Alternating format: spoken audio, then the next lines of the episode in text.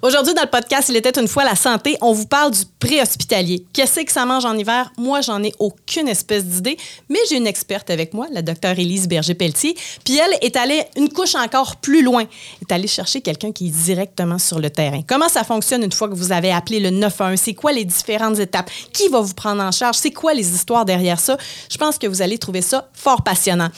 J'en profite pour remercier le docteur Steve Bernier, qui est un expert en implants dentaires. C'est un chirurgien maxillofacial qui travaille et qui est cofondateur de la clinique Maestro à Lévis. Vous avez besoin de quelqu'un, justement, parce qu'il vous manque une dent, plusieurs dents, euh, vous portez un partiel, ça vous agace. Les implants dentaires, c'est la solution qui va changer votre vie. Il fait aussi de l'extraction de dents de sagesse avec ou sans médication sédative. Et du côté de Lévis, ça se trouve super, super facilement. Sinon, allez sur le docteurstevebernier.com. Disclaimer. Les propos tenus ne peuvent remplacer une consultation médicale et ne peuvent en aucun cas se substituer à l'avis d'un professionnel de la santé. De plus, les histoires présentées dans ce podcast sont fictives, quoique teintées de la réalité du monde médical. Il était une fois la santé avec Véronique Bergeron. Et docteur Élise Berger-Pelletier, urgentologue. Présenté par le docteur Steve Bernier, spécialiste et expert pour la pose de vos implants dentaires. Consultation sans frais 88 835 58 58 ou docteurstevebernier.com. Quand on parle des différents métiers de la santé, il y en a plusieurs qu'on voit qui ont l'air glam, mais c'est pas mal la pointe de l'iceberg que nous autres, on contemple. Euh, Élise, toi, tu es surgentologue, on te parle à toutes les semaines, mais tu travailles pas toute seule dans ce milieu-là. Tu as travaillé entre autres pour euh, le gouvernement. Euh, tu as géré des urgences et tu aussi, puis ça, je sais que ça a été je ne sais pas si c'était déjà un coup de foudre en avance, mais ça semble avoir été une passion pour toi, le prix hospitalier. Mais je vais te faire une confidence, j'ai aucune idée c'est quoi, puis je comprends zéro là-dedans. Il va falloir que tu m'aides à comprendre. Et c'est pour ça qu'aujourd'hui, nous sommes dans Il était une fois le préhospitalier avec un merveilleux invité. Puis oui, moi, je suis tombée en amour dans cet univers parallèle méconnu. Et aujourd'hui, on démystifie tout ça ensemble. Alors, on a un invité avec nous parce qu'on ne peut pas tout savoir dans la vie. Puis, quoi de mieux que quelqu'un qui est sur le terrain pour nous en parler?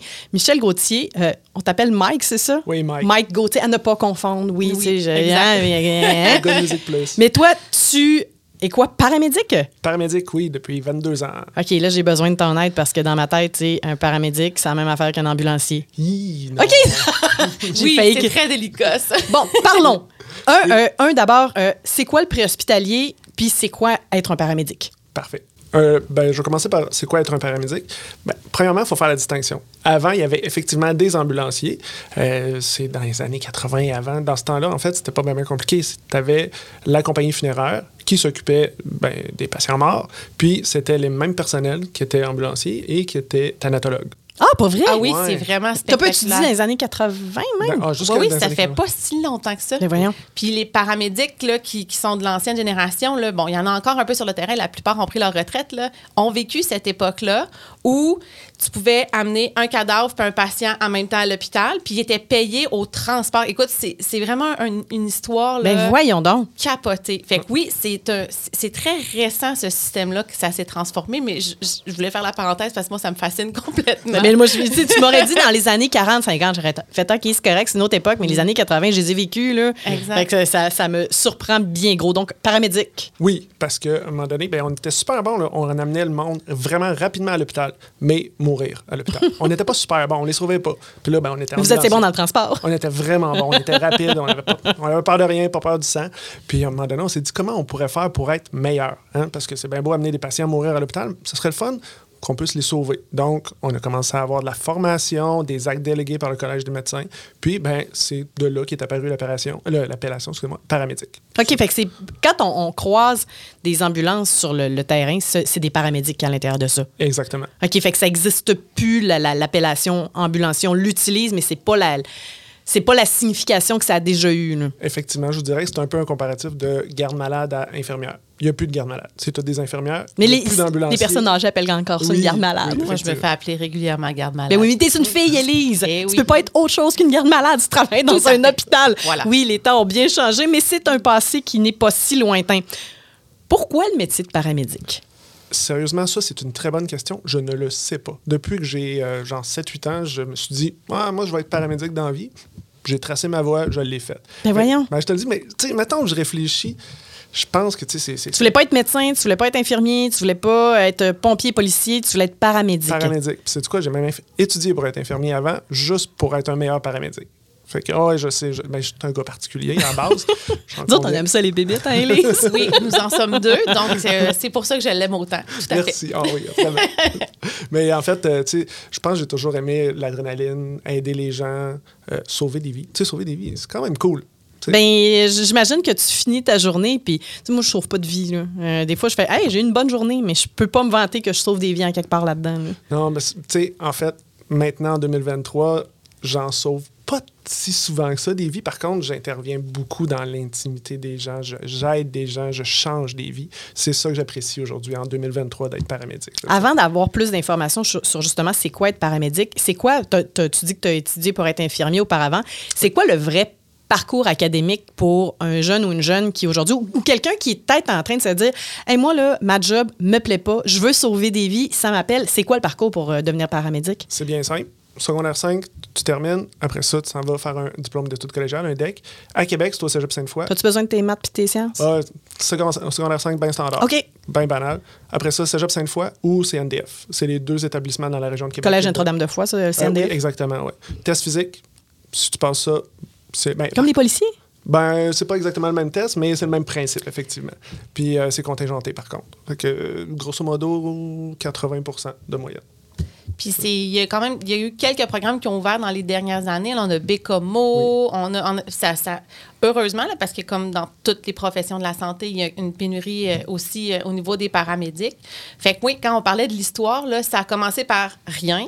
Après ça, ça a été un diplôme d'études professionnelles. Puis c'est un DEC depuis environ quoi, Mike, 20 ans? Ah, un, 30 peu ans? moins, un peu moins de 20 ans, le DEC. Je dirais 10-15. là. Oui, puis, puis à la fin du DEC, ben, tu as ton diplôme d'études, mais il faut aussi faire un examen certificatif, parce que ça prend un permis de pratique. Donc, dans le fond, c'est pas un ordre professionnel au même titre qu'un infirmier ou un médecin.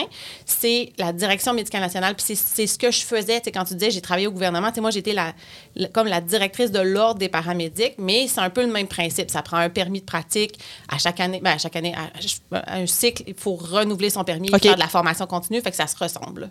Là, il faut que vous m'expliquiez c'est quoi le préhospitalier. J'ai, un, jamais embarqué dans une ambulance de ma vie. Je pense que je suis allée aux urgences une fois quand j'étais jeune, ma mère travaillait là-bas. Fait que ça avait donné un coup de main. Mais qu'est-ce que ça englobe, le préhospitalier, pour le commun des mortels?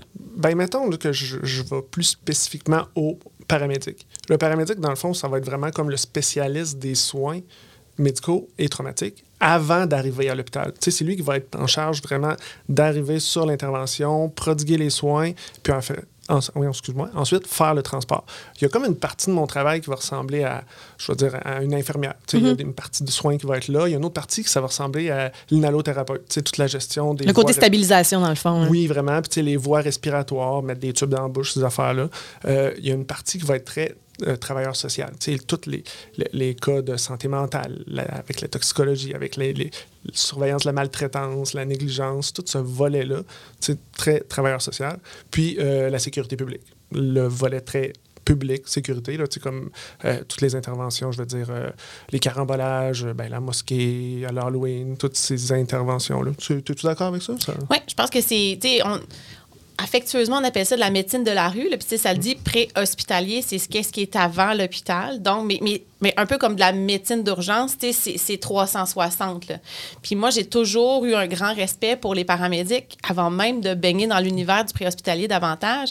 Parce que quand j'ai fait un peu de SAMU quand j'étais en. en- C'est quoi ça, SAMU? SAMU, c'est l'équivalent du préhospitalier en France. OK. Fait que moi, puis en France, les médecins vont, vont dans l'ambulance, contrairement à, à- à la- au Canada. En fait, c'est plutôt rare. Fait que nous, là, on embarquait dans. Puis écoute, et mon Dieu, c'était. Puis c'était vraiment. La conduite était quelque chose. Mais bref, j'ai des souvenirs très précis.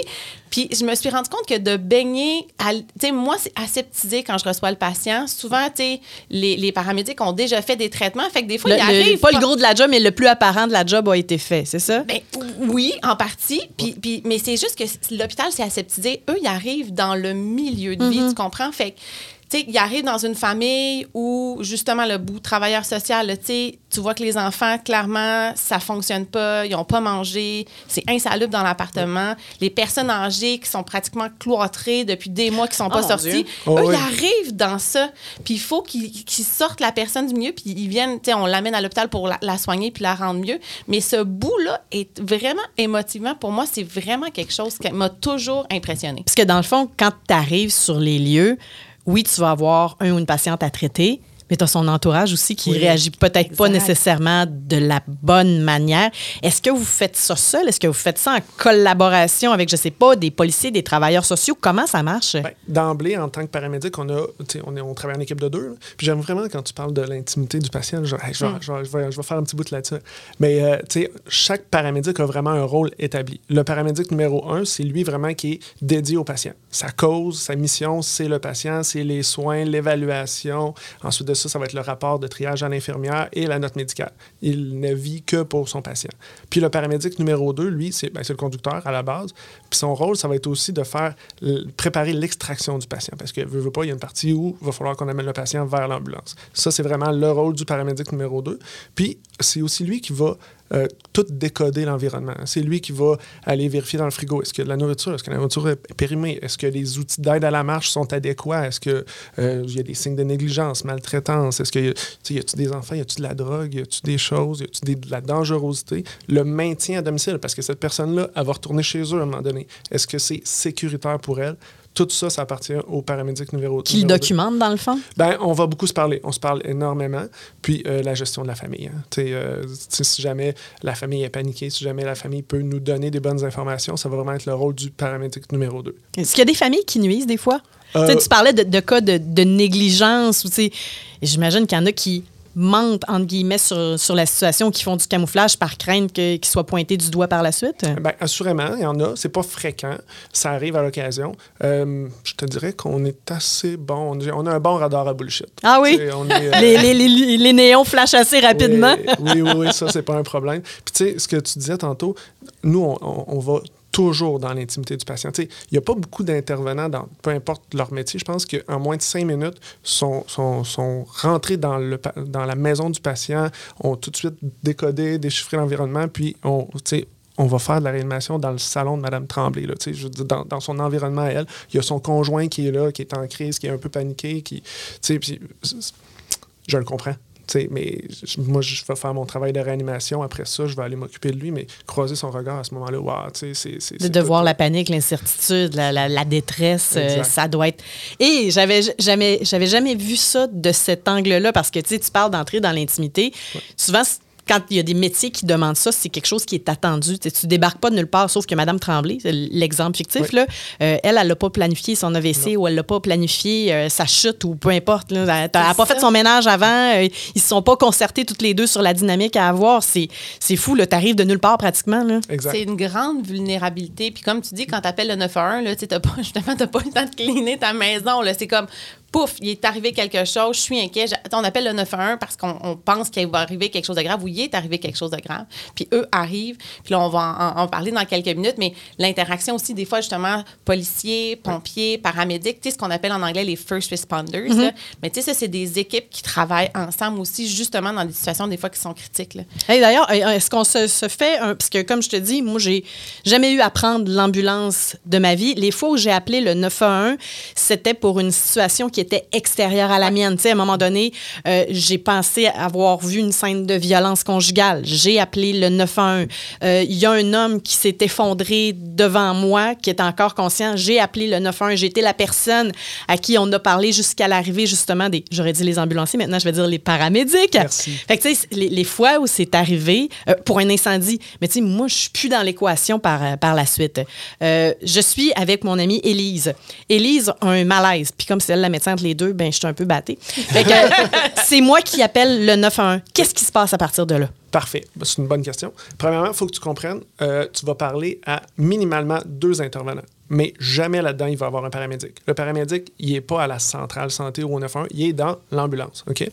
Donc, initialement, première personne à qui tu vas parler, c'est le répartiteur du 911. Lui, son rôle, c'est de déterminer est-ce que c'est une situation médicale, pompier, police? Des fois, c'est les trois. Fait que c'est pas si, pas si simple. Mais Ben, on voit avec des accidents de la route souvent, là, où les trois vont être appelés euh, à venir sur place, les euh, pompiers, entre autres, à cause des pinces de désincarcération. Puis à la quantité de circules qu'on fait en ondes, on l'a vu aller, cette, euh, cette dynamique-là. Effectivement, puis tu sais, si j'arrive puis que le patient est incarcéré, ben je pourrais pas rien faire. Donc, ça va être les pompiers qui vont être euh, inter- à intervenir en premier. Fait que, bref, dans ce cas-ci, c'est juste un cas médical. Parfait. On va balancer l'appel du côté santé.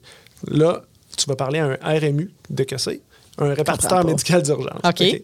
Lui, Sont-ils tous centralisés à la même place, eux autres? Comment ça fonctionne? le- la centrale santé sont à part, le reste sont, sont Oui, il ensemble. y, a- il y en a neuf au Québec des centrales de communication santé. Puis effectivement, ils travaillent tous à la même place. Tous les répartiteurs sont physiquement à la même place. OK. Euh, Donc, ce répartiteur-là va te poser des questions très ciblées. Tu peux pas répondre n'importe quoi, tu peux pas euh, partir... euh, Il n'y a pas de zone grise. Non, non. La première question, est-ce que la personne est consciente ou est-ce qu'elle a de la misère à respirer? Ouais, moi j'ai mal dans la poitrine. Non, la question c'est est-ce que vous avez de la misère à respirer? Oui, non.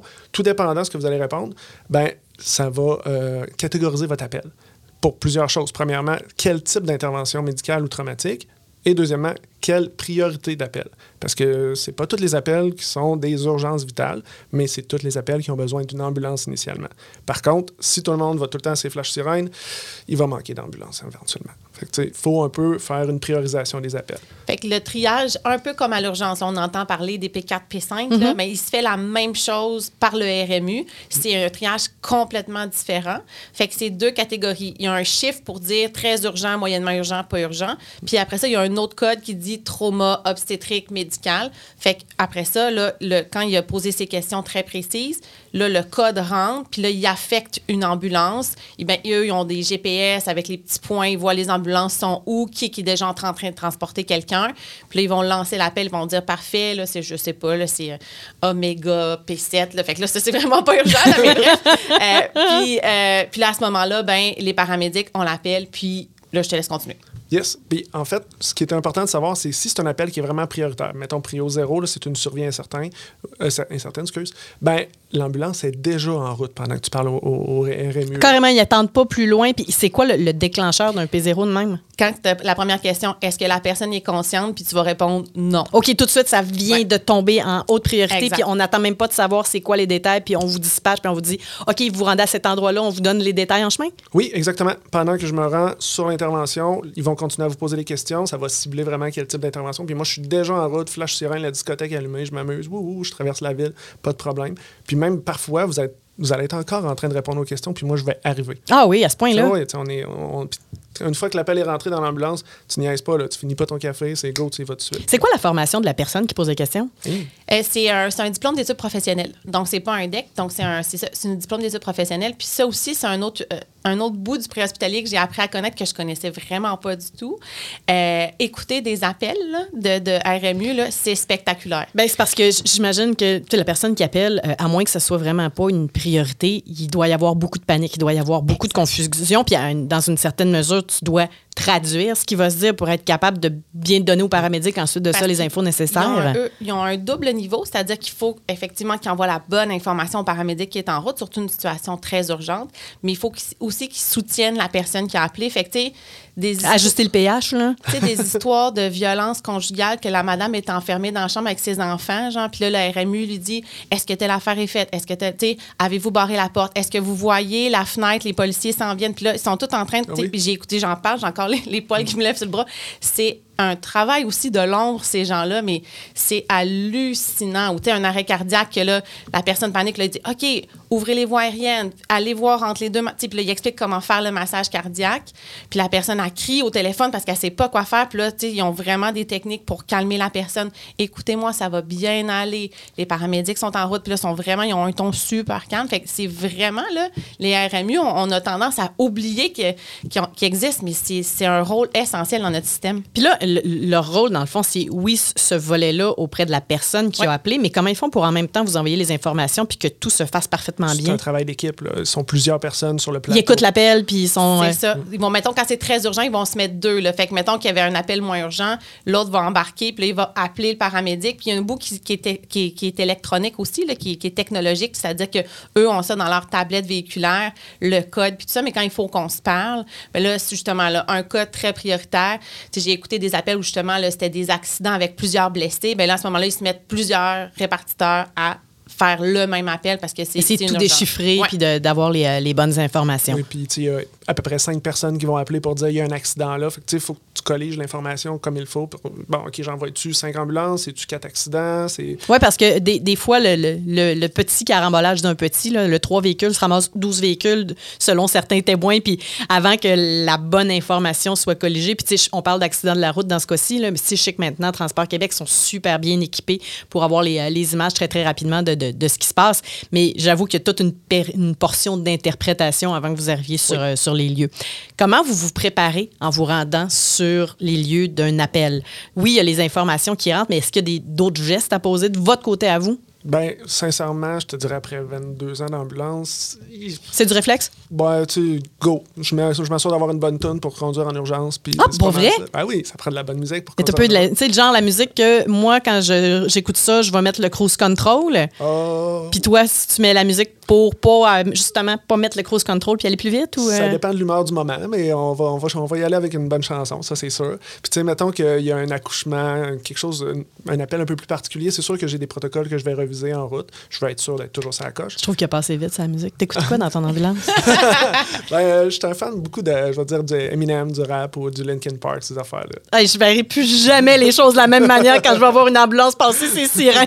Ça va être pas mal ça, ouais. Donc, euh, ton protocole, euh, c'est ça que tu me parlais? Ben, je vais réviser mon protocole, mettons, d'accouchement. Tu sais, euh, ou si jamais il y avait euh, tu sais, des termes plus techniques, là, le cordon autour du cou, ces affaires-là, je, tu sais, je vais réviser ça parce que je, veux être prêt à faire face à la situation si ça arrive. Tu sais, c'est des accouchements, on en fait moins. J'en ai, j'en ai fait deux dans ma, dans ma pratique. Là. Chanceux. Ouais. C'est mon rêve de faire les. Ah, ouais. T'as jamais fait vous d'accouchement? autres qui ai fait les Yeah. mots. Ben, J'en ai fait dans mon entraînement, mais à l'urgence, j'ai jamais eu la chance. Puis moi, j'ai plein de collègues qui sont terrorisés à l'idée de faire un accouchement. Puis je suis comme, moi, je veux faire ça.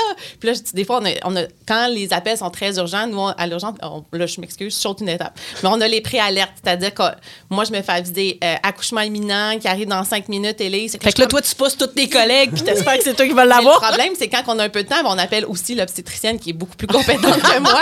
Fait que souvent, c'est soit que les paramédics l'ont fait, soit que l'obstétricienne est déjà là. Écoute, c'est arrivé là, dans les 12 dernières années, chez l'urgence, là, ça, ça arrive vraiment pas souvent. là. C'est vraiment l'urgentologue qui capte le bébé. Finalement, t'as plus de chances que ça t'arrive en te tenant avec des filles enceintes. Probablement. Puis qui ont déjà accouché. hein. Oui, ben, pour que question que ça évite. là. Ça, Ouais, exactement. Euh, ensuite de ça, euh, quand tu arrives sur place, Oui, comment ça fonctionne? il n'y a pas de hasard. Tu sais, toutes mes, mes procédures, tout mon travail, c'est protocolisé. J'ai vraiment euh, une méthode d'intervention. Puis comme je disais tantôt, chaque paramédic a vraiment son rôle. Est-ce que vous échangez des fois? À ou, chaque euh, appel. Chaque appel, OK. chaque appel. Fait que des fois, c'est toi qui vas conduire, qui va mettre ta musique. Des fois, ça va être ta partner. By the way, ta partner, ça fait combien de temps que tu travailles avec? Bon, je sais plus si c'est 16 ou 17 ans. Ça fait tellement longtemps qu'on travaille Un ensemble. couple là. professionnel. Ah, je trouve ça malade. tellement malade quand tu trouves la personne avec qui ça fit puis que tu n'as plus besoin de te parler. Ouais, c'est ben, c'est Cynthia, c'est ma collègue de- de- depuis toujours. Puis je suis impliqué aussi dans la communauté, dans une fondation, puis elle est avec moi là-dedans. Dans tout mon côté professionnel communautaire, est quelque part là, pas loin de moi. Là. Fait que, ouais, on a une belle chimie d'équipe. Puis tu sais, ça, ça transparaît sur les interventions. On n'a même pas vraiment besoin de se parler. tu sais. Oh, excusez. Il va se blesser, il va falloir appeler quelqu'un. Je lève la main, l'appareil appa- apparaît. Ou tu sais, il y a une question un peu de dangerosité dans l'intervention. On, on- on se file, on le sait déjà. Avez-vous des codes? Avez-vous des. euh, On n'a même pas besoin. Même pas? on se regarde. On se regarde, on a compris. Fait que, ou même des fois, tu sais, il y a des patients qui sont un peu plus tannants, on va se le dire. Fait que, elle va respirer, elle va me regarder, oups, je vais prendre le lead ou ces affaires. OK, s- selon le type d'intervention, vous allez vous, vous adapter parce que, comme n'importe qui, on a nos forces puis nos faiblesses. là. Oui, oui, oui. Exactement. Ben, moi, j'ai juste des forces, là. euh, Dont l'humilité, de très grandes forces, Mike. c'est pas, vrai. C'est pas vrai. Mais oui, puis tu sais, on, on est humain, là, fait qu'on a des meilleures journées que d'autres aussi. Fait que tu sais, des fois, là, euh, ouf, la patience est un peu moins là. Elle, tu sais, elle va compenser. Puis après le call, Mike, ça va? Bonne journée? Ouais, OK, parfait, je me ressaisis, je comprends. Fait que, ou il y a des appels qui vont plus nous chercher. hein, fait que on- j'ai cette chance-là d'avoir une partenaire en or depuis 17 ans. Quand vous arrivez sur place, êtes-vous encore en contact avec les RMU? Souvent, ça se finit là, à moins qu'il y ait besoin de rester pour coordonner. Mettons qu'on n'avait pas prévu justement qu'on avait besoin des pompiers. Bien là, tu sais, ils vont se reparler. Mais souvent, au moment de- quand les paramédics appellent, euh, arrivent, pardon, l'appel va se terminer. là. Donc là, il y a comme un stop de clock. Là, nous, on appelle ça comme ça dans, dans nos. Fait que là, l'appel arrête, puis là, eux peuvent à ce moment-là passer au suivant. Fait que là, ça tombe dans ta cour au complet, l'intervention. Au complet, effectivement. À moins que je travaille avec les policiers ou les pompiers sur une intervention. Mais l'aspect médical va toujours être dans Ouais. ma cour.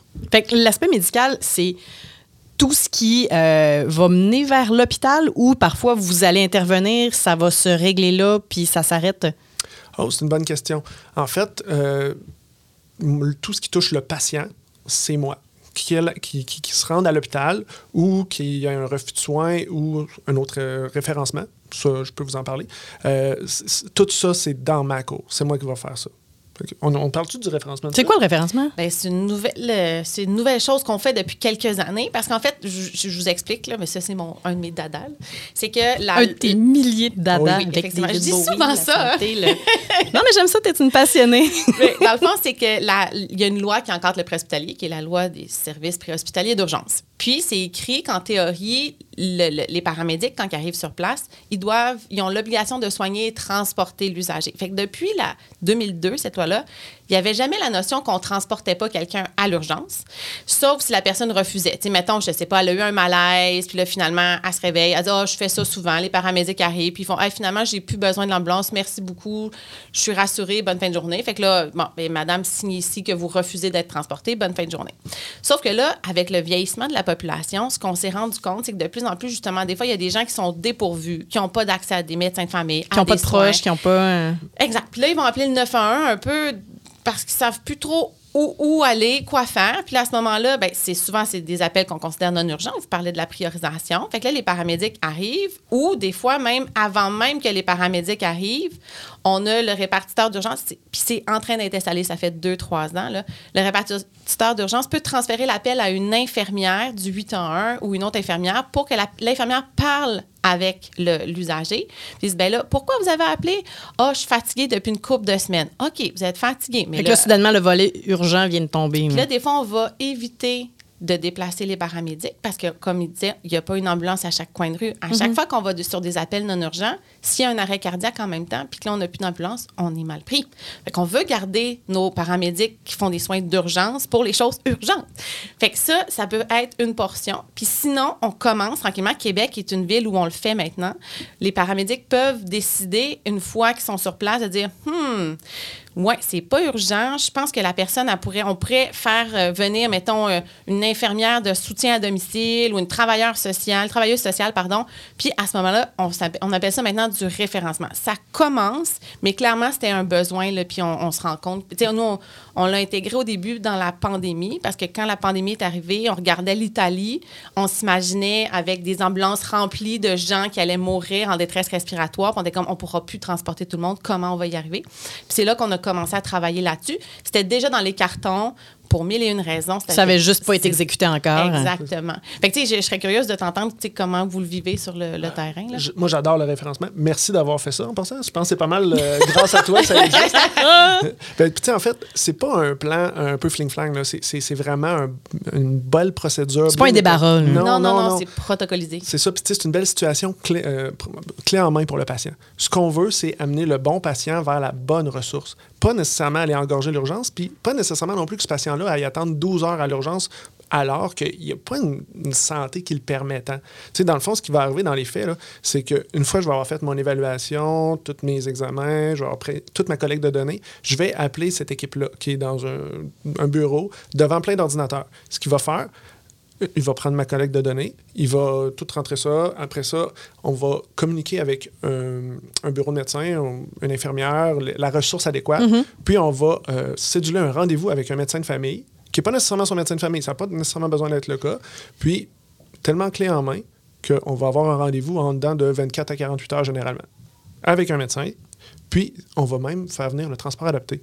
Qui va Ah, pour venir chercher la personne puis l'amener auprès de la ressource en question. Exactement. OK, on est vraiment dans le clan main. Tu avais la bonne expression. Oh là. oui, puis il va la ramener après ça au- à à son domicile. Puis, tu sais, avec ses prescriptions, sans attendre dans une salle d'attente avec, auprès- avec toutes les bébites, avec tout euh, Johnny Boy qui est bien intox, qui, qui- qui crie partout. tu sais. Non, Madame Tremblay qui, qui- qui vient à qui veut se présenter pour, je sais pas moi, les jambes enflées depuis trois semaines, ben, elle va pouvoir avoir accès à un médecin très compétent qui va être capable de la prendre en charge de la bonne façon. Puis j'imagine que ce volet-là est, est rassurant parce que si la personne se rend appeler le 911, c'est qu'il y a une inquiétude qui est derrière ce- cet appel-là. Il y a une condition. Est-ce qu'il y a toujours des conditions derrière les appels au 911?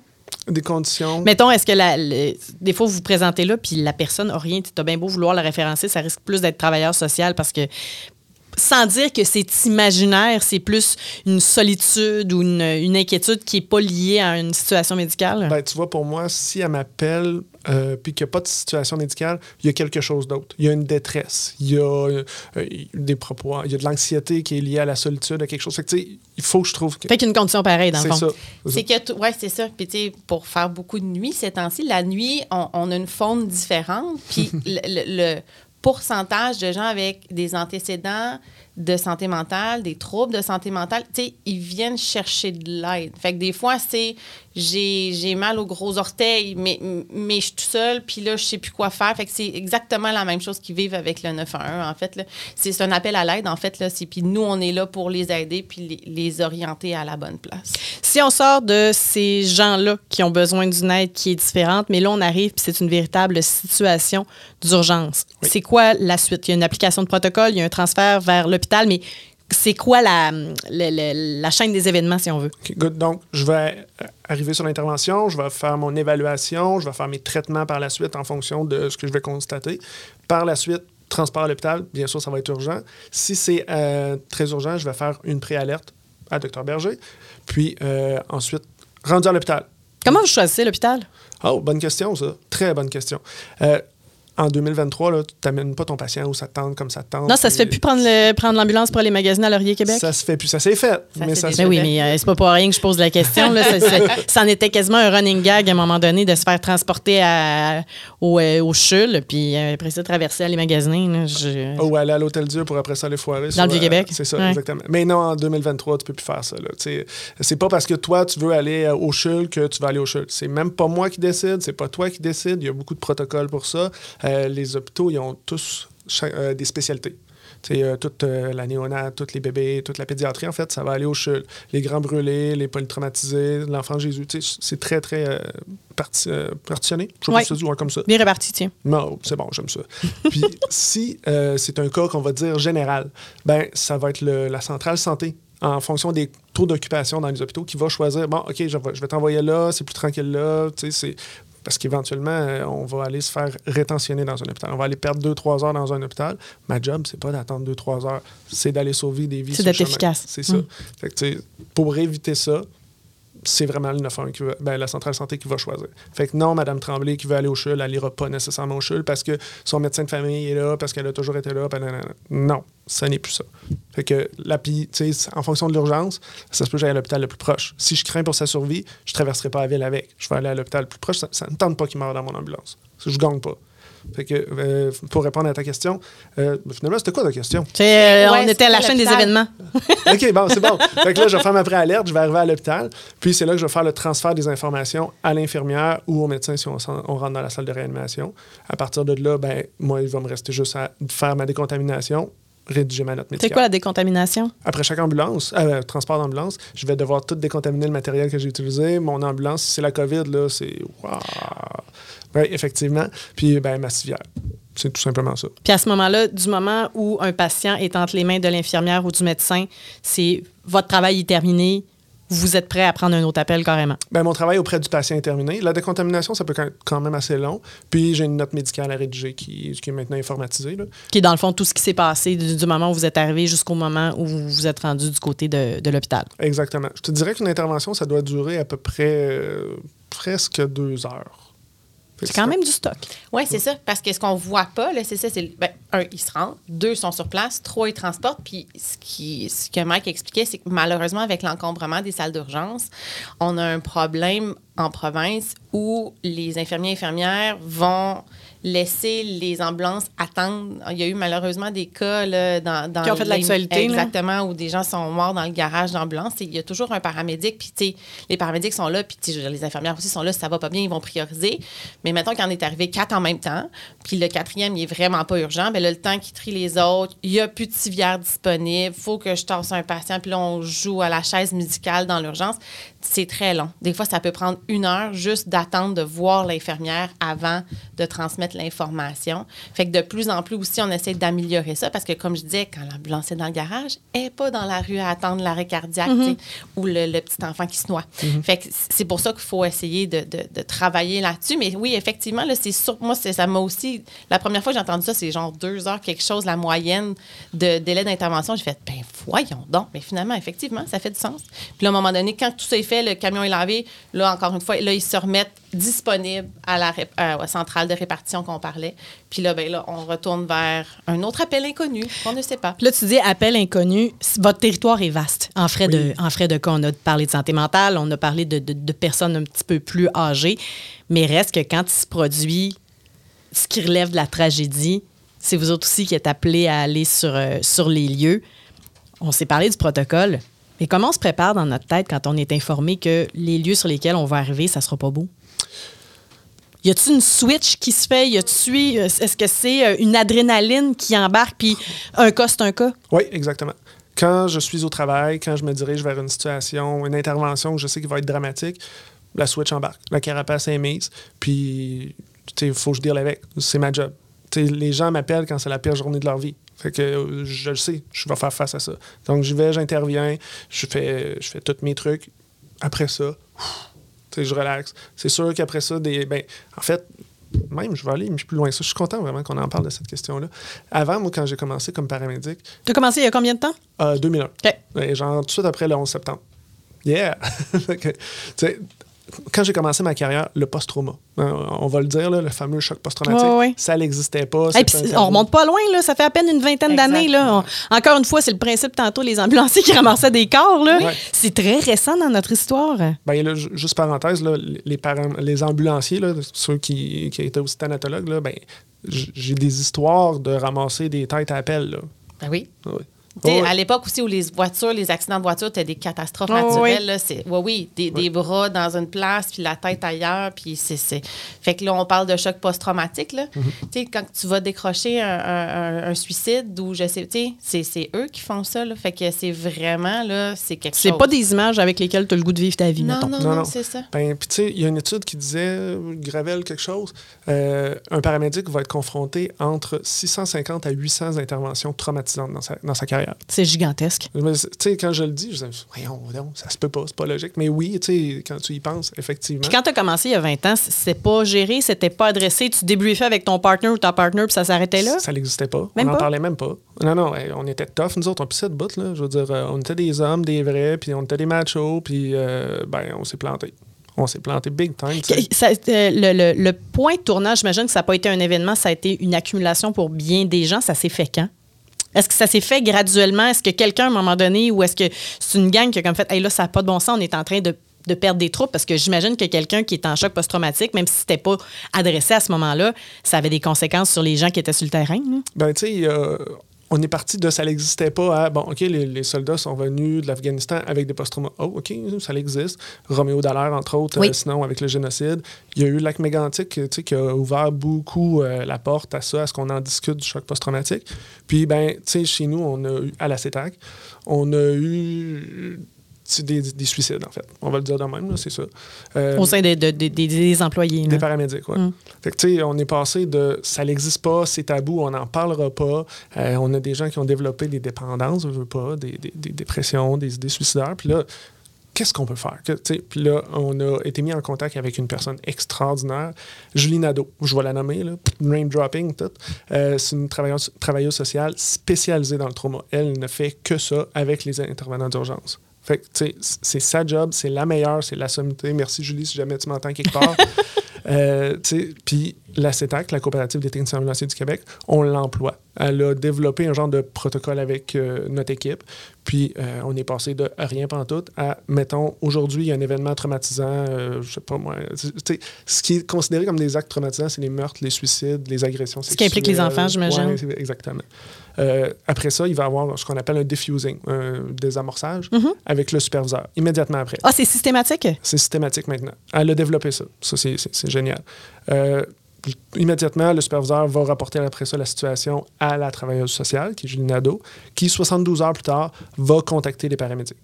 Puis Puis c'est une bonne ratoureuse. Si tu vas pas bien, s'il y a quelque chose qui est. C'est comme toi, quand tu arrives en quelque part, tu es capable de voir les flags partout. Ouais. Elle est capable de le Ah voir ouais. en t'appelant, puis avec le ton de ta voix ou tes réponses. Puis, euh, Elle est juste impressionnante. Des fois, je le vois pas, puis il a fait Ouais, tu l'as pris tough, hein, lui? Ah, je toi, tu le percevais même pas. Même pas, c'est ça, c'est ça. Tu sais, elle a cette capacité-là. Euh, puis, tu sais, euh, si jamais j'ai besoin d'un suivi par la suite, c'est elle qui va s'en occuper. Ça va bien aller. Puis, euh, je vous rassure, personnellement, Mike Gauthier, il n'y a pas de post-trauma. Ça va bien. Non, t'as l'air de bien aller, t'as l'air Ouais, de bien gérer les Vraiment, choses. vraiment, Mais vraiment. c'est vraiment impressionnant. Puis je pense, dans, tu me posais la question, c'est qu'est-ce qui a fait que. C'est qu'il y a aussi. Tu sais, il y a eu de très bons exemples, dans le sens que, tu sais, dans l'histoire du Québec, il y a eu ça, mais il y a aussi eu beaucoup d'études scientifiques sur ce phénomène-là, encore une fois, de ce qu'on appelle les premiers répondants, là. donc pompiers, policiers, paramédics. Puis on voyait dans les statistiques, c'était 30 à 40% qui avaient des symptômes de stress post-traumatique. Puis comme je dis, c'est humain, là, dans le sens qu'il n'y a personne sur la Terre qui est faite pour vivre ça semaine après semaine. Fait que c'est normal d'avoir ces, ces symptômes-là, d'avoir ces réactions-là.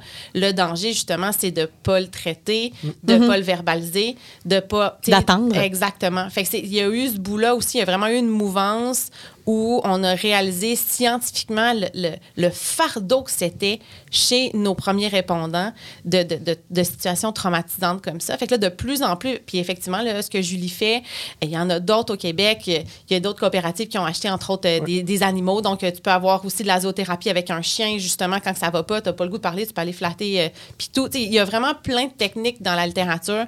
Euh, au Canada, il y a un site web où c'est anonyme. Tu peux écrire, il y a quelqu'un qui va te contacter pour. Ah ouais? Ouais.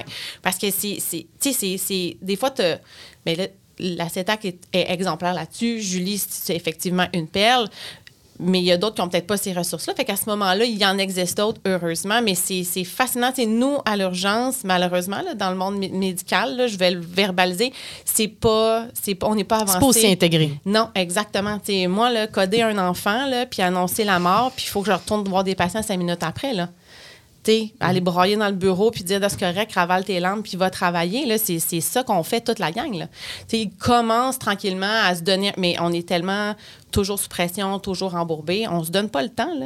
Fait que tu accumules ça ou tu arrives à la maison puis c'est ton conjoint, mais t'sais, si tu n'as pas de conjoint, qui c'est que tu vas appeler? T'sais, qui, quelles ressources tu vas utiliser? Fait que c'est, c'est, pour vrai, en milieu hospitalier, on est, on est on vraiment, on devrait prendre exemple si c'est pas parfait, il faut toujours s'améliorer, mais quand même, je trouve qu'ils ont vraiment un bon système pour s'améliorer, puis justement reconnaître, c'est de reconnaître que ça existe. là. Tu euh, mentionnais les premiers répondants, les, les policiers, les pompiers. Comment ça fonctionne, votre collaboration avec les policiers et les pompiers? Yes. Hey, mais juste avant ça, Oui. là, je vais faire un autre name, un autre name Vas-y. dropping. La vigile. Ah oui. C'est oui. quoi la vigile? Ah, ah, c'est une ressource qui existe pour tous les intervenants de l'urgence, euh, les personnes, le, voyons, excusez-moi, le personnel de l'armée. Puis pour vrai, je pense qu'ils s'occupent aussi. Non, ils s'occupent pas. On me souffle ici à l'oreille qu'ils ne s'occupent pas du personnel. Notre recherchiste. Euh, c'est vraiment une ressource qui est dédiée aux intervenants de l'urgence pour traiter les troubles de dépendance, le post-trauma, toutes les maladies là, professionnelles en lien avec ça. Puis, tu sais, ils sont extraordinaires. Et J'en reviens pas que ce soit des ressources qui soient récentes dans notre histoire. Ça me, ça me fascine, mais tu sais, moi, je suis une observatrice extérieure. Là. Mm. Je- moi, je ferais pas ta job. là. Oublie ça, je serais incapable. Je, non, je, je serais euh, pas certaine que je serais capable de Non, conserver mon sang-froid. ton nom ver- verbal nous le dit à chaque fois Je qu'on hein. euh, Je vois tes yeux grandir, t'es comme, oh my God. Les deux mains en face, puis euh, non, ça fonctionne pas euh, pantoute. Par contre, il y a une grosse différence entre l'entendre puis le vivre. Là, tu sais, la, la fameuse Hey, j'ai sauvé une vie, là. Ben oui. J'ai sauvé une vie une fois dans Ah. ma vie. C'est quand même pas pire. J'ai sauvé la vie de mon collègue Denis. Exact. Elle- Elle l'a désobstrué. Il Ah, s'était ok, pour vrai? Oui, je Ah, le sais. Pas des jokes. Elle l'a vraiment fait. Mais c'est ça, la carapace, quand on- tu sais, puis c'est- c'est là où on est formé pour ça. tu sais, Puis c'est là où tu as ta carapace, tu vis la situation, puis quand on est dedans, on s'en rend pas compte. Fait que je pense que les gens, quand ils nous écoutent, ils vont dire Je ferai jamais ça, mais je pense que malgré tout, c'est un travail merveilleux. Puis quand tu le fais, tu le fais, tu t'en rends pas compte. Mais c'est un peu de, de- de ta faute parce que tu parles des fois de, de cas avec un détachement, puis je suis comme, mais elle a pas d'art. Non, Alors qu'elle a un cœur gigantesque. C'est ça. Je pense qu'au contraire, on est trop des sensibles. là, mais tu sais, euh, quand on fait ça, on l'oublie. On, est vraiment en mode professionnel. là, mais tu sais, quand on arrive dans une situation, là, dans une scène, là, tu sais, le stress des gens autour, là, le- le- la famille de Mme Tremblay là, qui est là, que c'était le réveillon de Noël, qu'elle s'est effondrée, là, ben, la panique, là, le son, les odeurs, tout ça, c'est très long. Tout arrive en même temps. Oui, oui. Les odeurs, moi, je vais te le dire, c'est c'est comme quelque chose que je remarque chaque Les bonnes fois, comme les mauvaises, comme Le- le... ouais, l'odeur du sang, l'odeur du gaz, tu sais, du Prestone, c'est, tu sais, bang, là, tu le stress vécu par la famille, les cris. Tu sais, il n'y a pas de chanson dramatique comme dans les films, là, c'est- Exact, c'est c'est tout nu. C'est ça. C'est c'est- c'est- c'est raw. euh, C'est vrai que notre perception sort beaucoup de, de- de ce qu'on voit à la télé, ce que l'on voit au cinéma, puis c'est très romancé, puis c'est emmené à l'extrême, mais vous, c'est dépouillé ce que vous vivez sur le terrain. là. Ouais, tu sais, la, la plaie là, qui, qui, qui coule, là, qui a un segment, là, tu sais, tu l'entends. Avec le beat, c'est ça. C'est, correct? C'est, Ben oui, c'est très correct, mais c'est la réalité. c'est super bien décrit. Euh, la, la question que je te posais juste avant, parce que quand vous arrivez sur les lieux, des fois, vous n'arrivez pas seul. Ouais. Euh, les pompiers, les policiers, c'est quoi la dynamique au Québec avec, euh, avec ces autres intervenants-là? sérieux, je vais être chauvin, là, mais à Québec, on a les meilleurs policiers du Québec. Ah oui? Ah, vraiment. Sérieusement, là, je capote. Tu sais, le- le- le- les policiers du service de police de Québec sont très sharp, que ce soit en santé mentale, que ce soit. Tu sais, veux, veux pas, là, quand je vais sur, sur une réanimation, là, c'est eux autres mon backup. C'est eux autres mon aide, c'est eux autres qui vont faire du massage cardiaque avec moi. Des fois, là, ça se peut que Ils je sont fasse- donc bien top. ah, ils sont, sont, sont incroyables. Tu sais, je sais que la police bashing, c'est un peu cool à Montréal, là, surtout. Là. Mais tu sais, moi, j'ai que des bons mots pour les gars, pour les, les filles. là. Euh, vraiment du beau travail, de travail social aussi. là, Ça arrive-tu que des fois, ils sont sur les lieux avant vous?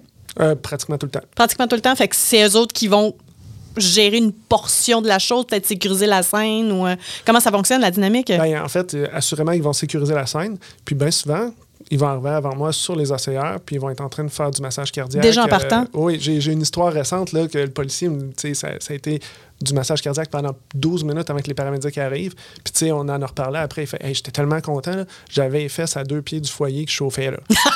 C'est genre ça. là. Oh, oui. Parce qu'on a oublié de mentionner, quand on parlait, tu sais, vous appelez le 911, tu sais, à la question numéro un, est-ce que la personne était consciente ou a de la difficulté à respirer? Si vous répondez oui, ben là, ça fait P0, donc danger de mort. Puis là, le répartiteur va regarder, la- on parlait des paramédics, mais on va aussi regarder la ressource d'urgence la plus proche. Puis c'est très différent d'une ville à l'autre, mais, mais à Québec, entre autres, puis à Lévis, c'est différent. À Lévis, euh, on a les pompiers qui sont premiers répondants. Un peu comme aux- je sais qu'aux États-Unis, c'est très fréquent là, que les premiers répondants, ça va être les pompiers qui vont avoir cette formation-là. Donc, ils ont une forme. Puis, il y a plusieurs niveaux de premiers répondants. Donc, on a de base qui font le RCA, puis on a même des premiers répondants plus avancés, d'autres qui peuvent donner de l'adrénaline, des épipènes pour les, les chocs anaphylactiques.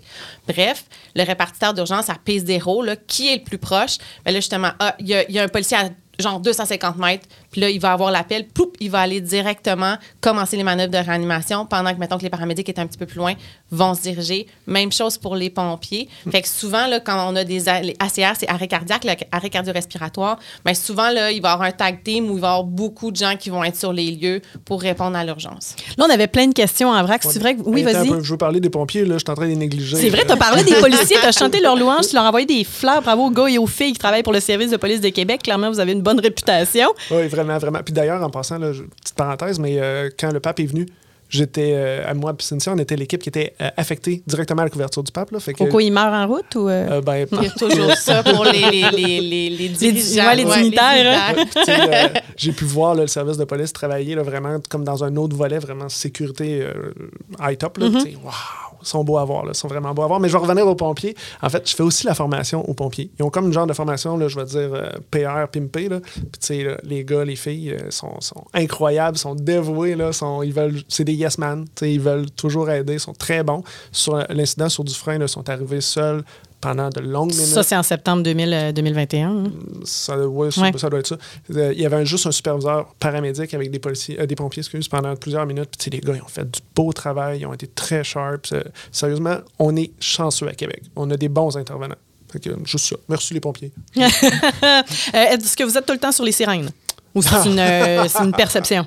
C'est vraiment un mythe à 100 Ça dépend quoi de la, de- de- du secteur où vous vous trouvez puis de la priorité? Le secteur, ça change pas grand-chose. C'est vraiment la priorité d'affectation. 0, 1, euh, ça va toujours être les flashs sirènes. Puis, tu sais, c'est pas moi qui décide, c'est vraiment le RMU qui va m'affecter ce- cette, euh, cette, catégorisation-là.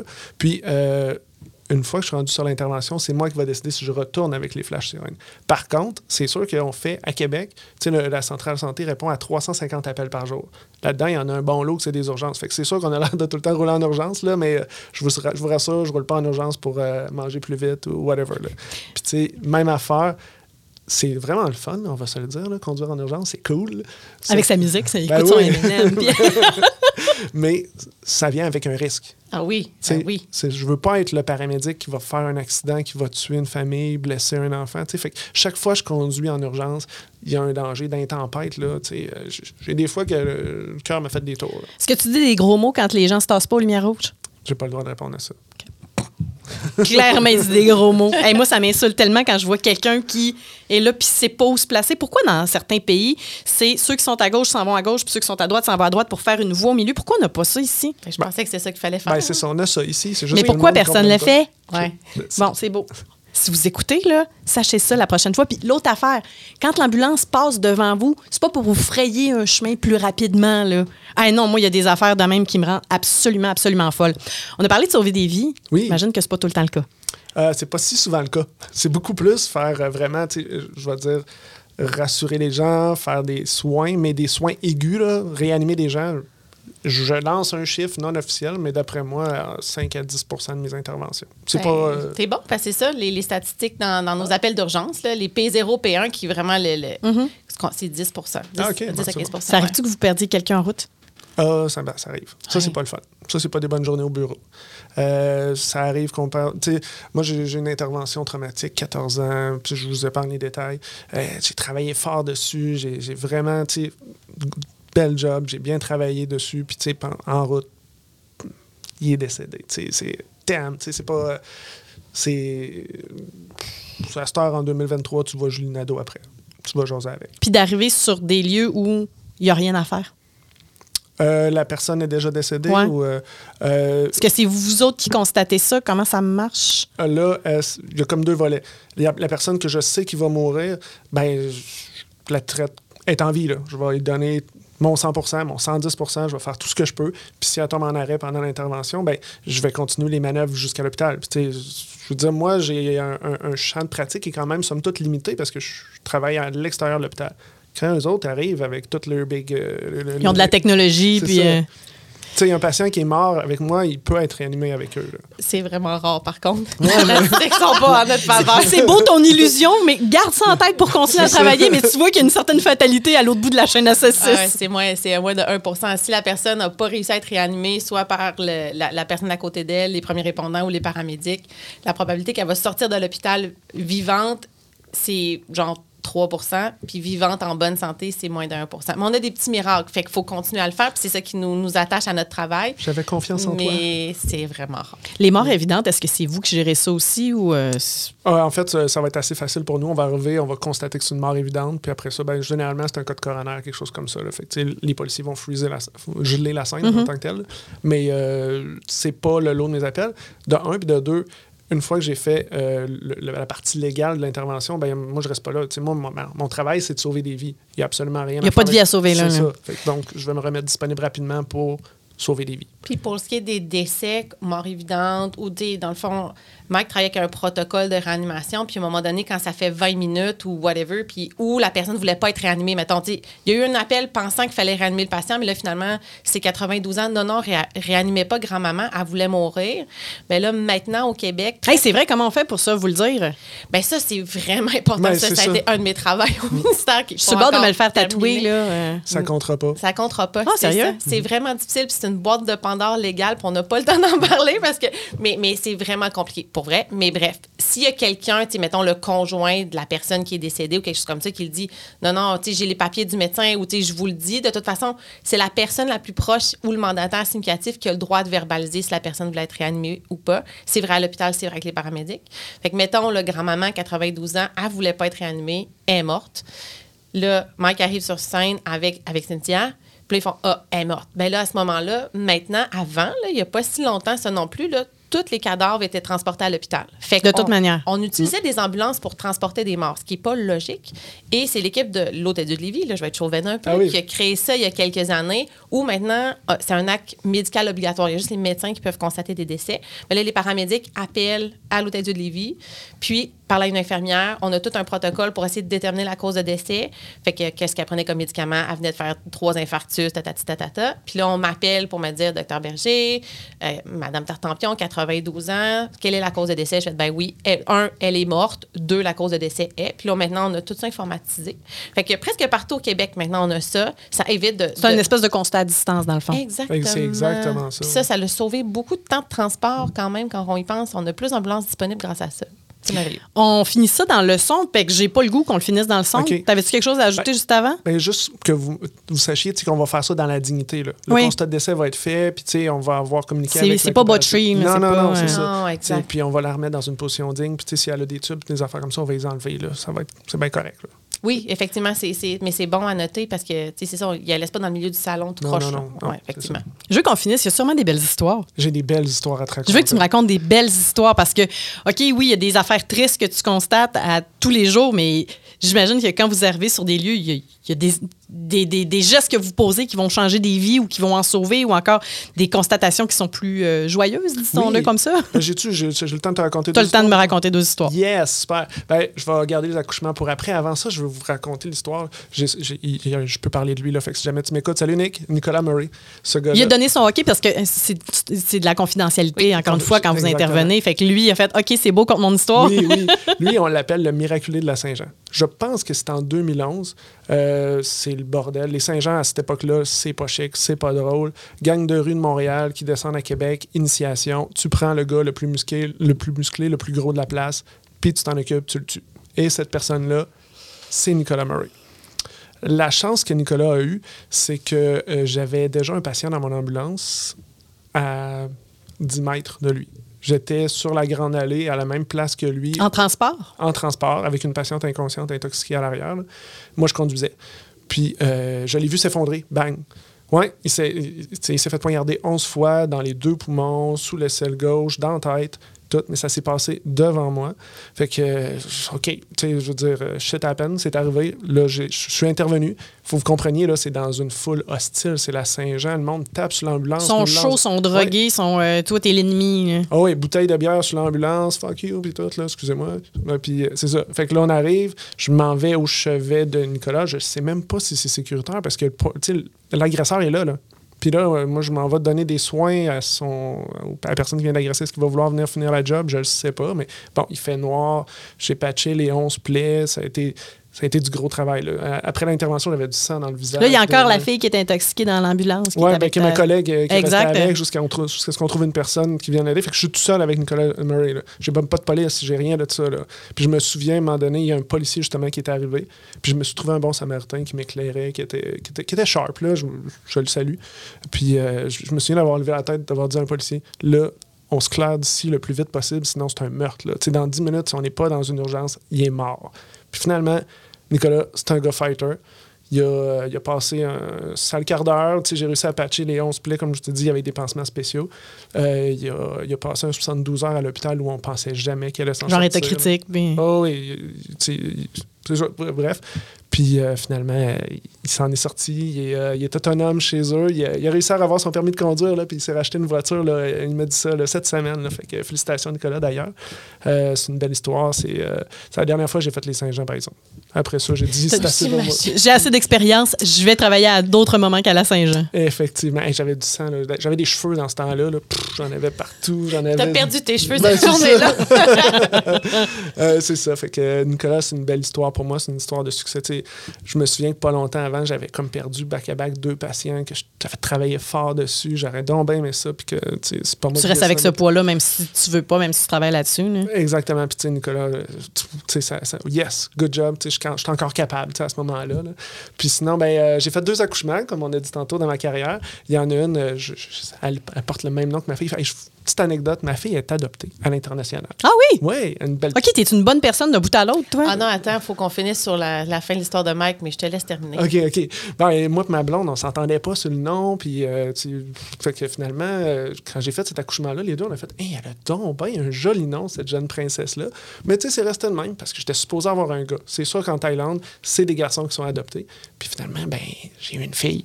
Puis là, quand ma blonde est arrivée la première fois, tu sais, c'est moi qui ai reçu la photo en premier. Quand ma blonde est arrivée puis qu'elle a vu la photo, elle fait Hein? Faut qu'on l'appelle. Une telle. C'est ça.